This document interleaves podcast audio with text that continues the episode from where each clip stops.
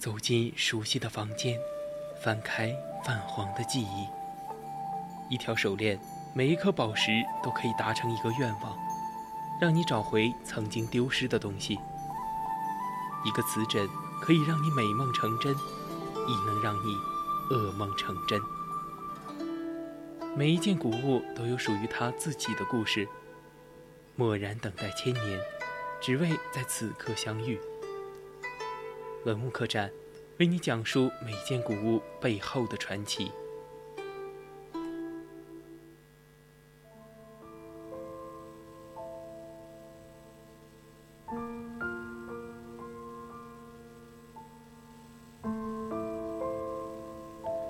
青春调频与您共享，这里是 VOC 广播电台百科探秘之文物客栈。我们将为你解读文物的密码，带你开启历史的宝藏。我是主播陈林森。今天文物客栈将要讨论的文物是《千里江山图》。没错，正是最近大受欢迎的央视节目《国家宝藏》里的第一件文物。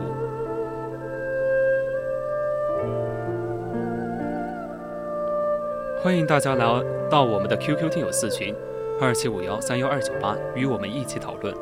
或者到我们的荔枝或蜻蜓直播平台与主播进行互动，我们会时刻关注你的消息。《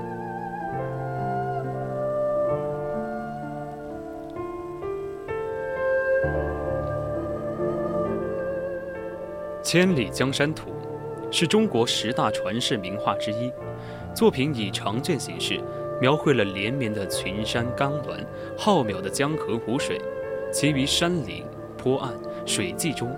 点缀亭台楼阁、茅居春色，水磨长桥及捕鱼、驶船、行旅、飞鸟等，描绘精细，意态生动。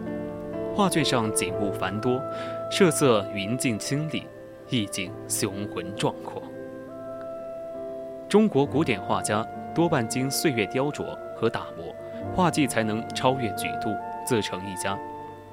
明清时，山水画家群体中。确定了白鬓老人的独尊地位。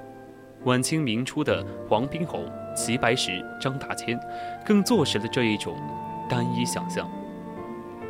但这幅名画的作者，却是年仅十八岁的翩翩少年王希孟。少年得志，名动天下，人生得意莫过于此。然而。完成惊世名画后，他却如同流星般消失于历史的天空，留给后人难解的历史谜团。王希孟究竟有多天才？也许能从画卷后蔡京的提拔中窥得一二。寥寥数语的提拔，是目前关于王希孟生平最权威的资料。蔡京透露了王希孟的大概履历。王希孟起初为画院生徒，曾向爱好文艺的徽宗献画，但被认为水平不到家。可徽宗从他稚嫩笔触中看到了潜在才华，他亲自教授王希孟绘画技巧，学生也不负老师期望，不到半年就创作了惊世骇俗的《千里江山图》。此图成帝后，徽宗大喜。将他赐予宠臣蔡京。在史籍中，关于王希孟的记载便断绝了。明清学者据此推测，王希孟在完成此画后不久即去世。画作后辗转经宋代创金、元代高僧傅光、清内府收藏。经卷后有蔡京、富光二把，经金溪殿宝、乾隆御览之宝等印二十八方。富光和尚是元代著名书画家，他在题跋中对《千里江山图》推崇备至。在他看来，北宋著名画家王显、南宋著名画家赵千里都难忘王希孟向北。十八岁的王希孟独步千载，以皓月之光璀璨于星辰之中。但这样一位不世出的天才，却英年早逝，留给后人无限叹惋，也衍生了各种猜测。如清代北宋名画真录，绘声绘色勾勒了王希孟的死因，说王希孟看到百姓饥饿成灾，有感而发，欲画千里饿殍图，惊醒朝廷。然而，却惹得龙颜大怒，结果被一道密令赐死。因进献《千里江山图》，受徽宗赏识，因绘制《千里饿殍图》而被赐死。这则史料的真伪与否，难以辨别。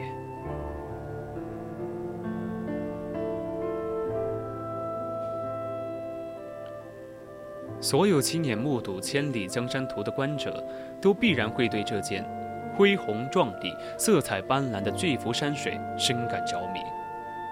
此画最令人惊叹的特点，便在于其鲜明的色彩以及巨幅的尺寸和比例。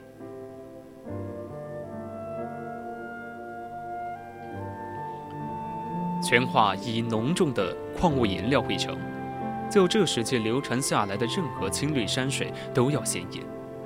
画卷的尺幅更接近十二米长，半米高，大小几乎是。张泽瑞举世闻名的《清明上河图》长卷的两倍。只见画中峰峦起伏，绵延千里，高崖飞瀑的山间点缀着房舍、屋宇及水榭楼台，并有水车和桥梁依地势而建。湖上则有渔舟、游船摇曳其间，水天相接，一发凸显江河浩渺无尽之意。紧接在这件画卷之后，是徽宗宠臣蔡京的题跋。在跋文中，蔡京说明了此画是徽宗皇帝于政和三年闰四月八日所赠予的礼物，而画家的名字叫做西梦，曾为化学学生，十八岁即被召入宫廷，并在众多画家中确评中选，获得徽宗亲授画法。不到半年的时间，便绘制完成这幅长篇巨作。由蔡京提拔的时间，可得知《千里江山图》最迟完成于政和三年。但西梦究竟为何许人也？即使遍查史料，甚至是记录徽宗当时画变活动的《宣和画谱》，仍是无法得知。唯有从画作上中，收藏家廖清标的题签和宋洛的题画诗。我们才获悉西梦姓王，而宋洛更进一步推测，王希孟画完此画后不久，即于二十多岁英年早逝。但对于这样的说法，迄今为止，仍无从得知或证实其来源依据。《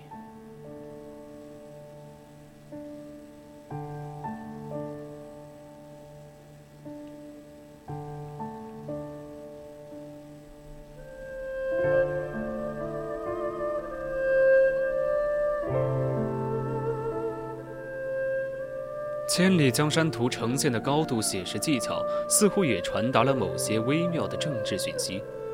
据学者考证，此画所描绘的是江南湖光水色及人文景观，包括了大量建筑及构件，如住宅、园林、寺观、酒店、桥梁、水墨、舟船等。而其中最为醒目者，则莫过于画卷前半段中央的一座木构长桥。此桥之描绘相当仔细，明显可见桥中央有一座两层楼高的亭阁。倘由其外观判断，应该就是位于苏州南面吴江中建于庆历八年的力网桥和垂虹亭。这座规模巨大的长桥屡见于宋代的文献中，不仅大文学家如苏舜钦、王安石都曾为之歌咏。大书法家米琼的传世墨迹《蜀素帖》中亦曾提到垂虹亭。王希孟以写实的技法，逼真地呈现这一片色彩绚丽、犹如仙境般的江南风光，遂成为徽宗治下大好山河的代表，让皇帝和他的臣子们相信，自己的王朝将如绘画般真实美好，垂世不朽。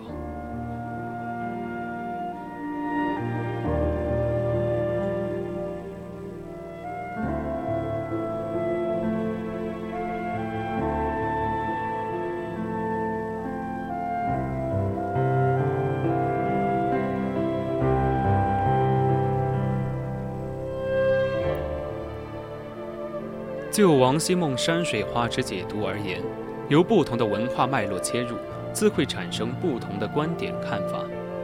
即诚如画卷复光的题跋所云：“一回拈出一回新。”人们自可将《千里江山图》视为徽宗或当时宫体对江南文化的一种渴慕，亦或徽宗心中期望建立的道教不朽王国，又或者也能将其看作是为了颂扬北宋王朝而精心绘制的一幅杰作，亦如同张则瑞《清明上河图》，描绘了徽宗治下辽阔疆域的和平繁荣景象。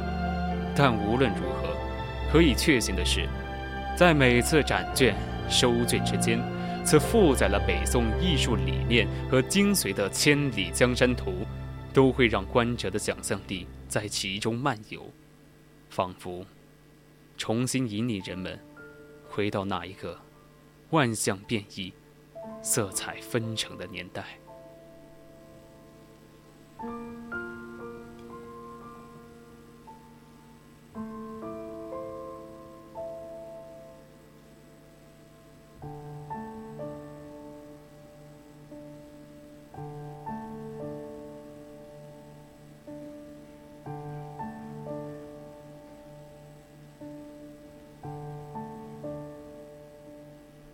今天的文物客栈就到这里，敬请继续锁定青春调频，稍后精彩继续。